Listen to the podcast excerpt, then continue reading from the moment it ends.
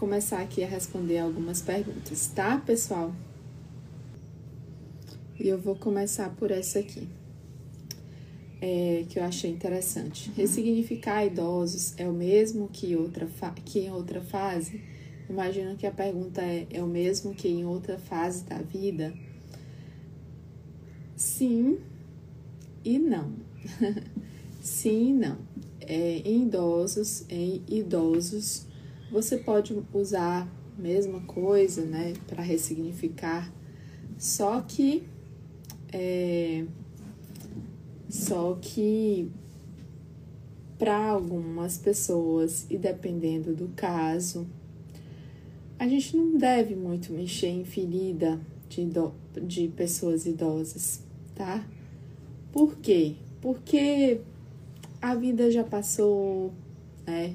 Ainda tem, para alguns deles, ainda tem muita coisa pela frente, né? Mas a vida já passou, não tem muito mais como voltar atrás. Até tem como mudar a percepção, mas não tem muito, não precisa ficar mexendo, cutucando em ferida. Bom dia, Lázaro. Bom dia, não sei se é o Lázaro a Adriana. É, não, não precisa ficar cutucando muito em ferida de idoso, sabe? Que você vai mexer para quê? Pra, pra ter um monte de reação e aí é, o corpo dele, né, fisicamente, internamente, ele já não tem tanta vitalidade como uma pessoa jovem, assim como uma pessoa é, com câncer, né? A pessoa com câncer, ela tem uma vitalidade baixa. Então, a gente também tem que ter um pouco de cuidado e mexer, porque senão ele pode ter reações e o corpo dele não está pronto para ter a autocura. Você sabe que a autocura é um processo interno de mudanças também, né? Ali as células elas vão começar a se estruturar novamente. Elas estavam bagunçadas, e o processo de autocura é como se fosse, é, mexe ali internamente. Então, é, com, nos idosos, né, quando aparece idoso, idoso lá na minha clínica, a não ser que seja um, um, algo bem específico, tá? É, como, ah, Dalila, eu tô uma dorzinha de garganta. Aí tá, eu, aí eu sei que é algo ali, né, que tá acontecendo ali nos próximos dias, nos dias próximos, um pouco antes, né? Aí eu sei, ah, é, Dalila, eu, tô, eu nunca senti falta de ar, mas agora eu tô sentindo. Aí eu vou mexer, porque eu também sei que é algo ali, né, bem específico. Claro que eu vou perguntar se tem algum problema pulmonar ou cardíaco, é, mas assim, se for um problema bem pontual, bem específico, sim. Mas paciente está é, artrose, osteoporose, não sei o que, fibromialgia e tal, você vai mexer para quê nessas feridas, né? Para que, qual que é o objetivo? O objetivo da sessão para idosos, eu imagino que seja causar um bem-estar.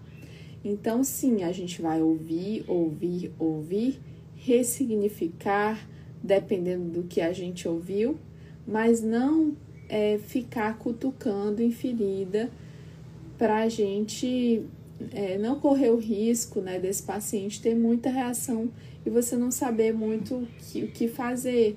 Que eu, como eu falei, diferente de uma pessoa jovem, né, de uma criança, de um recém-nascido, é, os idosos eles têm uma vitalidade baixa e a gente tem que ter um pouco de cuidado, né, porque pode ser que a gente mexa demais e aí esses fios internos é, podem bagunçar, porque a gente bagunça para poder arrumar.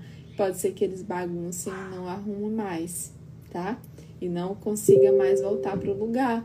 Por quê? Porque a vitalidade desse paciente é, tá baixa. Ok? Então, muito interessante sua pergunta. Gratidão por essa pergunta. Eu acho que que é isso, que a gente tem que ter é, cuidado, somente cuidado e agir sempre com o coração, observando, sentindo ali o paciente, para que a gente não corra o risco de ter piora ao invés de melhora, ok? Vou lá. Interessante. Obrigada pela pergunta. A outra pergunta aqui, interessante também, é. Dalila, criança de 3 anos que não fala nada. Primeiro você tem que pesquisar aspectos neurológicos, né? Ver se, se esse paciente não tem algum problema neurológico. É... Bom, o primeiro passo é esse, porque se tiver algum problema neurológico, tem que tratar, né? Aí tem que tra tratar com fono, com TO, com. Enfim, tem que tratar. É, e até se precisar de medicação também sim. Agora, se não, se não tem nenhum problema neurológico, se não tem nenhum problema aparente neurológico, aí a gente tem que cuidar do emocional, ver o que está tá acontecendo. É, só que antes de cuidar do emocional, ou até depois, no mesmo dia, eu cuidaria também da casa, né? É, porque, gente, eu já vi muito isso no meu consultório, eu já vi muito isso na minha vida, na vida. Eu, eu tenho dois filhos, então é, os colegas do meu esposo, né, sempre comparavam os meus filhos aos filhos deles porque os nossos filhos sempre estiveram à frente na, na questão de fala, na questão de, de comer, na questão da, da coordenação, na coordenação motora fina, e eles ficavam sempre comparando, né, e sabendo o motivo. E é, qual que era o motivo disso? O motivo das outras crianças não evoluírem, era nítido, né? Era passar o dia todo na TV, era não brincar, era, era ter brinquedo, mas não brincar, era não trabalhar com a coordenação motora fina ou motora grossa, era não conversar, porque algumas pessoas pensam que a criança a gente tem que tratar ela com um bebê que não conversa nem nada. Ou que você tem que conversar. E aí você faz aquela conversa ali de criança, aí a sua criança não fala nada. Porque é, ela fala só desse jeito infantilizado. Por quê? Ela fala do jeito infantilizado porque você só fala com ela do jeito infantilizado. Então, existe, sim, excesso de celular, sim, excesso de televisão, pode, pode ter falta de brincar, de interagir, né? É, então, assim, eu, eu, particularmente, eu sei por que, os meus filhos falavam, falaram muito cedo, né? Com um aninho, o Benjamin estava falando papai, mamãe, gágua, ele chamava água de gágua mas a gente repetia que é água. E aí eu sempre estimulava para que eles falassem, e porque também existe isso. Eu fico observando no consultório quando eu é, atendia muita criança, né? Então eu ficava observando. É, aí a criança fica, hum, hum, o que, que você quer? Quer sair? Hum, hum.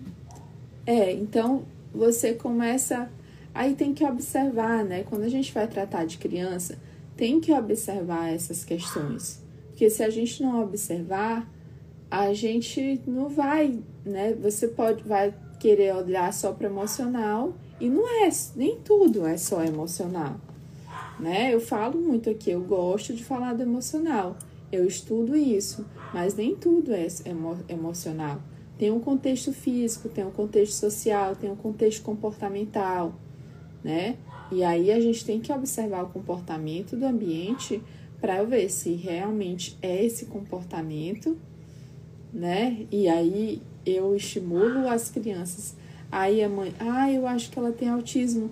Ela não olha nos olhos. Eu falo, você interage com ela olhando nos olhos? Você senta para brincar com ela? Não. Claro. Como que ela vai olhar nos olhos se você não senta para brincar? Aí tá, existem sim as pessoas né, autistas que não conseguem, mesmo que a mãe vá, vai, vai, vai interagir, tenta, mas não consegue. Tudo bem, ok, mas tem algumas pessoas que é o fator comportamental que está acontecendo na casa, ok? Então, isso existe demais. Eu conheço uma pessoa, por exemplo, que a filha foi diagnosticada com autismo, mas desde bebezinha que ela é o tempo todo no celular. Os pais vão dormir e a criança dorme sozinha a, até a hora, ela fica até duas horas da manhã no celular, no tablet, e dorme a hora que ela quer. Então, será que isso é autismo mesmo? Ou é falta de comunicação, falta de interação, excesso de telas? A gente tem que começar a observar isso. Aí tá, pronto, excluímos isso ou incluímos isso. É, vamos lá pesquisar a questão da fala. Questão da fala, vamos ver o que, que aconteceu na barriga da mãe. Que a mãe não podia falar, não podia se expressar, não podia colocar para fora aquilo que aquilo que os pais oh, não podia colocar para fora, não, não tinha que engolir seco, sabe? Muitas vezes morava na casa da sogra ou da mãe, enfim. E tinha que engolir seco tudo aquilo que estava acontecendo no contexto familiar, em casa, né? Então, é, a criança não fala porque a mãe teve que ficar calada. A mãe não pôde se expressar durante boa parte da gestação e talvez até depois que essa criança nasceu. Tá? Ei, terapeuta do futuro, sou eu aqui. Olha só, esse vídeo já vai continuar, não fica bravo comigo, porque eu quero que você faça uma ação bem importante. O primeiro é clica no botão que está aparecendo em algum lugar dessa tela chamado inscrever-se, para você ficar inscrito no nosso canal e aproveitar tudo. O segundo botão que eu quero que você clique é um sininho que está aparecendo em algum lugar dessa tela. Nesse sininho, quando você clica nele, você vai ser notificado todas as vezes que tiver vídeo novo no nosso canal. Olha só, tem uma outra coisa que eu quero que você faça. Se você já gostou desse vídeo, dá um like, clica no joinha que está aparecendo aqui e também faça um comentário, compartilha, clica enfim, faz alguma coisa para que a gente leve essa missão, leve esse propósito, leve esse conteúdo para o maior número de pessoas que você puder. Então agora aproveita tudo, tá bom? Então tem a ver com isso, ok? Tem uma pessoa que mandou aqui, não sei se é uma pergunta, não sei se é um comentário.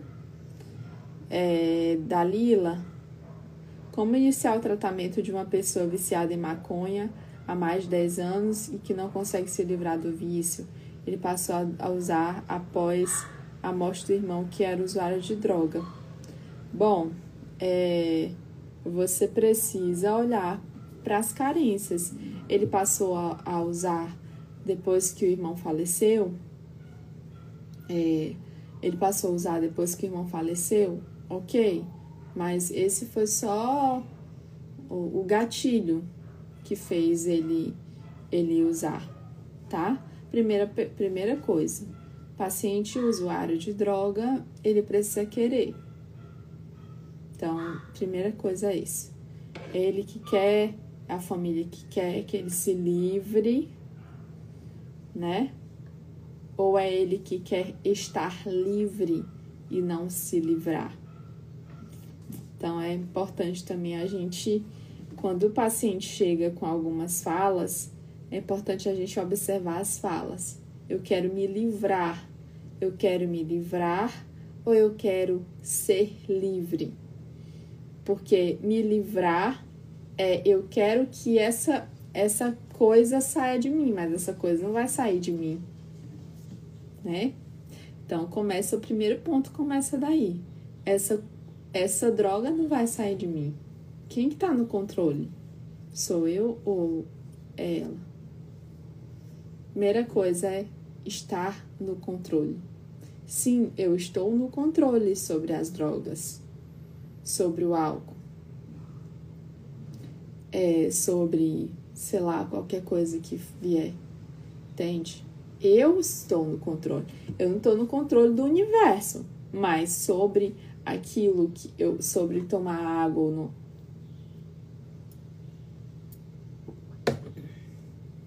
Sobre tomar muita água ou pouca água, eu tô no controle. Sobre tomar muita cerveja ou pouca cerveja, eu tô no controle.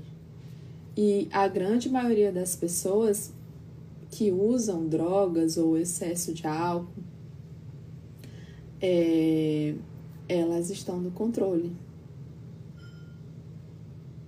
Aliás, elas deixam a droga, o álcool, ou seja lá o que for, estarem no controle. Entendem, pessoal? Então, ó, eu quero me. Quando o paciente chega assim, eu quero me livrar ou eu tenho que me livrar. Aí já é pesado, entende? Porque eu tenho que é que eu não quero. Eu só tenho. E isso é pesado. Então, quando eu tenho que ou, ou eu quero me livrar, eu já não. Aí eu preciso, antes de tratar isso, eu tenho que tratar o, a, a, o que o paciente fala sobre isso entende? Eu preciso observar muito como terapeuta e me perceber vocês, né, que são alunos ou que estão aí começando a jornada MPC, é, é nisso que vocês vão começar a ver. As falas dos seus pacientes, as falas. É, eu tenho que, eu quero me livrar, tá? Então eu trabalho o controle, o autocontrole. Uma vez eu tratei uma pessoa, né, viciada em, em drogas ilícitas também. Ah, eu passei cinco meses acompanhando, foi muito interessante. É, hoje ele não usa mais, ele era muito era viciado mesmo, né? bem há muitos anos, desde a adolescência. E eu trabalhei muito as carências de pai, a, a, o, o, o autocontrole. E durante o processo ele teve recaídas, mas foram recaídas bem conscientes, sabe? Recaídas e voltas bem conscientes. É, e uma vez eu falei, é, um dos gatilhos, aí Dalila, toma, às vezes eu queria tomar uma cervejinha e. Eu queria tomar uma cervejinha e. Só que eu não tomo só uma, eu tomo uma, duas, três, quatro. Aí daqui a pouco eu vou lá pra droga. Eu falei, ah, então tá. Vamos fazer um exercício? Hoje você vai lá tomar cerveja e vai tomar duas somente. Ok? vai lá com sua esposa, toma dois chopps, ok? Ele falou, eu posso, Dalila? Eu disse, pode, você precisa se permitir. E quem está no controle? Ele falou, sou eu. E antes era a bebida. Então tá, você vai lá e vai tomar dois chopps. Eu quero que você faça isso. Aí ele foi lá e fez. E no outro dia ele mandou mensagem: Dalila, tu nem acredita. A minha esposa ficou muito feliz porque eu fui lá, a gente foi, tomamos o chopp e eu só consegui. E eu tomei só dois. Eu disse: quem tá no controle? Ele disse: sou eu. Sou eu que tô no controle, eu consigo controlar e tal. E aí foi muito legal. É, foi muito legal o processo intenso que a gente viveu junto. É... Ok, gente? Então, assim, é isso. Mudar as falas do paciente, trabalhar as carências e começar a mudar o foco da droga, começar também ampliando as possibilidades para outras coisas, para outras questões que estão por trás da droga, ok? Não se, ah, e não se trata de você concordar ou não que esse paciente Dalila, mas não incentivou a tomar, que ele tomasse é, cerveja. Eu falei, não, eu não incentivei. Ele gosta de tomar uma cerveja. Então eu preciso fazer não o que eu gosto ou o que eu quero com o paciente, que eu poderia muito bem reprimir, que é isso que fazem, né? Quando estão na, nesses. É, é, nessas clínicas, né? Simplesmente exclui tudo, acabou, não tem nada. Então a clínica está sob o controle e aí ele usa um monte de medicação e a clínica fica sob o controle. Mas não é sobre isso. É sobre eu estar no controle. E para eu ajudar um paciente a se livrar de drogas ou álcool, eu preciso estimular com que ele use isso, já que ele gosta, de forma consciente e controlada, porque isso é um processo de aprendizado, ok? Certo? Então tá. Vício sempre tem um fundo de carência, sempre, sempre, sempre, sempre. Todo vício, tá? É, bebida, vício é, de comida, pessoas que têm é, compulsão alimentar, todo vício esconde uma carência, tá bom? É, a possibilidade de ressignificar relacionamentos anteriores para que o ex-companheiro se cure? Não. Você, como que eu vou ressignificar uma coisa para eu curar o outro? Não, não tem como. E se o ex estiver fazendo tratamento comigo, aí sim, tem como. Mas se eu estiver fazendo tratamento com você para tratar o ex, não, tá? Eu não consigo mudar o outro. Eu consigo até mudar em mim o que eu gostaria é, de mudar no outro, ok? É, bom dia. As questões com a pele têm um significado, mas o local onde ocorre tem relevância? Tem, tem sim, tem relevância, tá? É, você é assim. É, muitas vezes tem relevância com o conflito, tem a ver com o conflito local. Uma vez eu atendi até uma criança aqui na live. É, e aí a alergia dela, claro, tinha medo de separação e tal. Toda vez que os pais estavam juntos, quando eles viajavam, alguma coisa assim, ela corrigia o medo de separação e tinha a alergia, né? É, e começava a coçar e tal, tal, tal. E aí eu. É, e a alergia dela era muito aqui na, na perna, na parte interior da coxa tá? É, tinha aqui na perna. E aí eu perguntei como que geralmente ela ficava no colo da mãe ou no colo do pai. E ela ficava, né, assim, com as perninhas abertas, encostando a parte interior da coxa na mãe ou no pai. Era assim. Ou então ela ficava, gosta muito de ficar, né, ficar aqui em cima aqui da, do ombro do pai e da mãe e era por isso que ela, que ela tinha alergia nessa região. É, tem pessoas que tem a ver com o último contato, né? Imagina, o último contato com aquela pessoa amada. Imagina que eu fui visitar o meu, meu avô na UTI.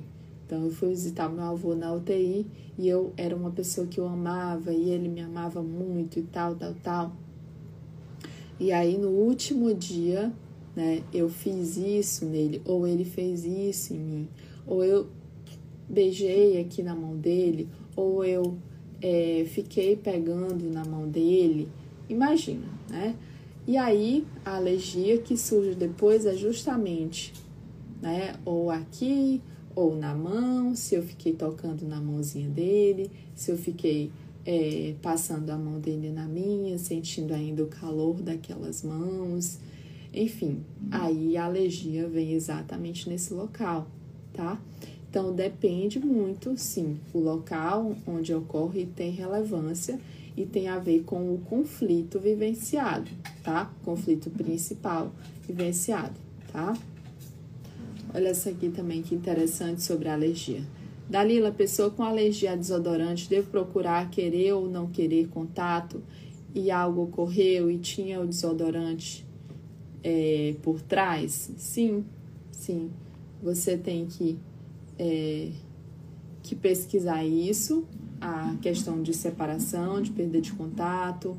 É, e sim, o desodorante estava tava, tá no contexto aí talvez antes, durante ou depois. É, imagina que quando ela tinha, ela tinha um namorado e toda vez que ela ia com esse namorado, ela só usava essa marca de desodorante. Ou ela, ela levava o desodorante para o motel, imagina. E aí, né, mas ela, né, ela tinha muito e aí um dia ela descobriu algo, ou, ou, ou um dia eles se separaram e, e, e, e, a briga foi depois que ela usou o desodorante, que ela tomou banho e tal, tal, tal. Então, sim, o desodorante, né? Ou qualquer que seja ou aquilo que eu tenho alergia, se eu tenho alergia a ácaro, o ácaro faz parte do contexto da memória, da memorização de separação. Se eu tenho alergia a pólen, o pólen faz parte desse contexto também. Se eu tenho alergia a frio, a neve, a mesma coisa.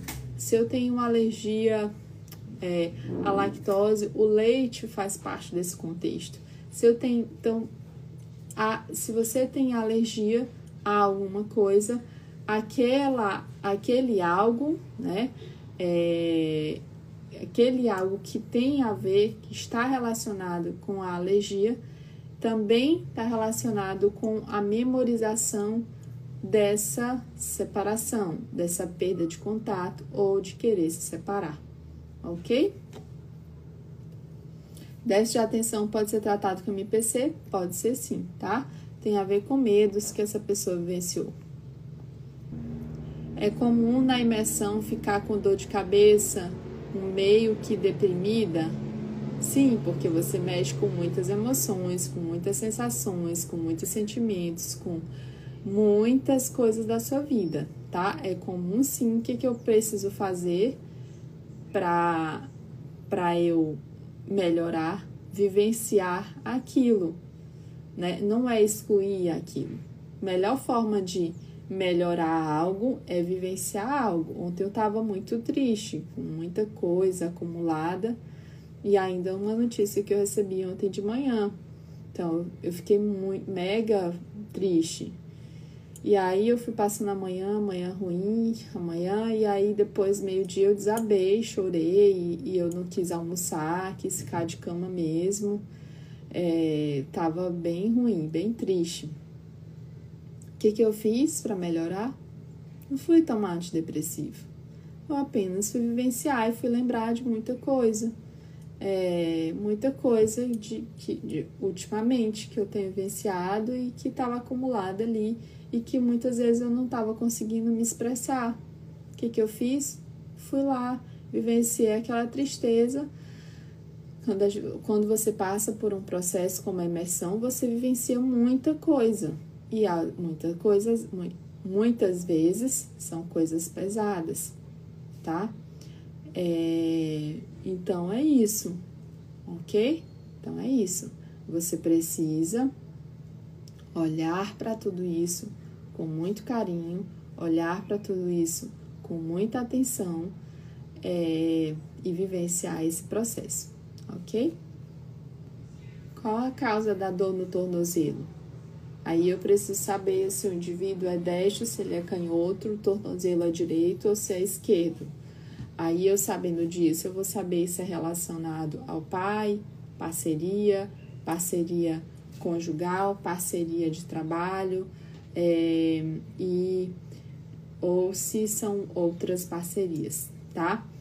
Ah, ou parceria com irmão, e ou, ou eu posso saber também se tem relação com mãe e filho relação com a mãe dessa pessoa ou com ou dessa pessoa com o filho dela, ok? Então eu preciso saber a lateralidade, mas para que que serve o tornozelo? Para eu me mexer, para eu me mover, para eu para frente, para ir para trás, né? Para eu conseguir tomar um rumo, uma direção. Tornozelo tem a ver com isso, ok? Então, é, vocês precisam sim sair, olhar para tudo isso é, para você conseguir ajudar esse paciente, tá? É, e. Ah, outra coisa. Tornozelo também, quando o paciente tem fragilidade no tornozelo, geralmente o paciente tem fragilidade na bexiga, tá? Na bexiga, e aí tem problemas também com território. Até com, é, é, também com coisas feias, coisas sujas, coisas ruins que eu não estou conseguindo eliminar, ok? Então tem a ver muito com isso. Dalila, bom dia. É, é possível melhorar mais rápido com o cansaço pós-Covid com MPC? É possível sim, quando você olha para a questão dos medos. Medos, é, medos, medos de morte. Quando você trata isso tudo, né, é, a, o que está por trás do Covid, o que está por, por trás desses grandes medos, né? Porque Covid fragiliza muito o pulmão. Pulmão tem a ver com medos de morte. Aliás, o Covid só existe por causa do tanto de medo. Covid não, né? Mas todas essas consequências que tem causado aí em várias pessoas, é, então tem a ver com os grandes medos de morte. Grandes medos de morte, tá? E aí as consequências, né? O que, que eu faço para melhorar o, o pós-Covid? Eu preciso olhar para esses grandes medos de morte. Uma vez veio uma paciente lá no meu consultório é, com muita falta de ar, muita falta de ar. Na verdade, ela não teve isso, né? Ela estava meio com ansiedade e com falta de ar, mas não era, não era de vez em quando, era todo dia. E aí o que, que a gente fez? Nós olhamos para algumas perdas e medos que ela teve de perder, principalmente de um filho que teve Covid, e ela ficou muito cansada. Então, tinha os horários que ela ficava mais, mas era o dia todo. A gente trabalhou em cima desses medos, o paciente melhorou completamente. Tá bom? Então é isso. Interessante. Muita pergunta sobre alergia hoje. Eu acho que essa live vai ser mais sobre alergia. É, mas eu achei interessante essas perguntas porque são coisas que aparentemente são comuns e, e a gente é, não olha muito para isso, né? Porque alguns bebês têm assadura mesmo sendo bem cuidados? Porque não tem nada a ver com a fralda tem a ver com os medos que esse bebê tem de separação. Às vezes é um pai que viaja todo o tempo, é o pai ou a mãe que trabalha o dia todo. É, então ele primeiro ele precisa chamar a atenção para ser visto, para ser olhado, para ser cuidado, para ser amado, para ser abraçado. É, e depois ele ele e aí ele tem alergia justamente por conta disso, né? Porque ele com medo de perda de contato, medo de separação, todas as separações que ele tem vivenciado. Então não tem nada a ver com a fralda. Aí você vai, ah não, eu uso agora só Pampers. Ah não, não uso mais Pampers e nem não sei o que, porque ele tem alergia a todas. Ah, agora eu só estou usando fralda de pano. E aí, às vezes, mesmo assim, ele tem alergia. Claro, gente, a fralda é uma coisa muito quente, né? Eu, eu, não, eu não vou dizer também para você que uma criança que fica o dia inteiro de fralda, é, que a fralda tá urinada ou feita cocô, não há uma troca regular e tal. Eu também não posso falar para você ser responsável dizer, olha, a pessoa passa o dia todo com fralda e não troca direito, não faz as trocas direitinho. É, essa obrigada. Essa pessoa ela é, tem questões emocionais? Sim pode ter mas se eu não tiver os cuidados eu também né posso ter alguma consequência disso então é isso é, porque muda a fralda e melhora não sei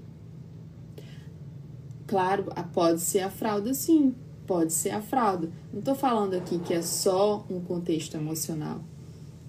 Tá bom? Não tô falando aqui que é só um contexto emocional. Pode ser a questão, né? Pode ser sim um componente daquela fralda. Sim, pode ser que um componente daquela fralda é, tem, gente, pode ser várias possibilidades. Não existe uma receita pronta para isso. Assim como existe a receita pronta para eu fazer esse suco verde que eu faço aqui em casa, tá? Então, assim, é, qualquer coisa, se vocês me perguntarem aqui, pode ser isso que eu tô falando e tem ou mais uma ou duas possibilidades. E é preciso, e é por isso que a gente precisa se aprofundar, tá?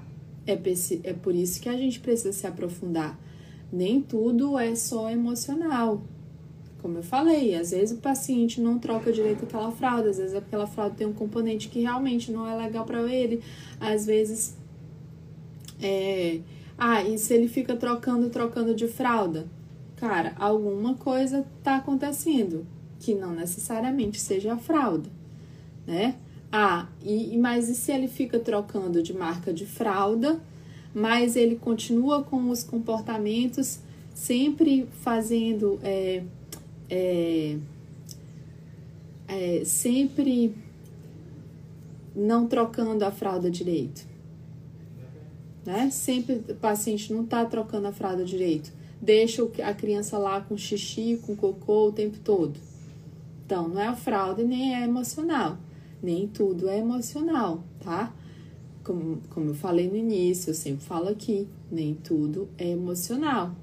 E como nem tudo é emocional, a gente tem que olhar os comportamentos, o fator comportamental, o que está acontecendo, né? É, será que há uma troca regular? Será que a babá que cuida dessa criança? Será que quando Aí tá, será que os pais trabalham muito e não cuidam dessa criança? E ele usa essa marca de fralda só durante o dia, que é quando os pais não estão em casa? Tá? Será que ele usa só essa fralda só durante o dia, quando os pais não estão em casa? E à noite ele não tem alergia. Por quê? Porque os pais estão em casa. É, e porque ele troca a marca de fralda. Né? Então, gente, quando o paciente chegar no seu consultório, você tem que investigar tudo isso. Porque quando você investiga tudo isso, aí você vai aprofundar no caso. Você não está só seguindo uma receita pronta, tá? E por isso que quando eu convido vocês a se aprofundarem com o MPC, né, eu convido realmente para vocês olharem, e eu falo muito isso para os meus alunos. Eu falo muito para a gente se aprofundar no caso, observar as falas, observar o contexto. Porque se a gente não observa, se eu faço só o superficial, eu não vou tratar o paciente por completo, ok? Então, com essa, eu encerro essa live por aqui. Gratidão a todos. Muito bom estar aqui com vocês.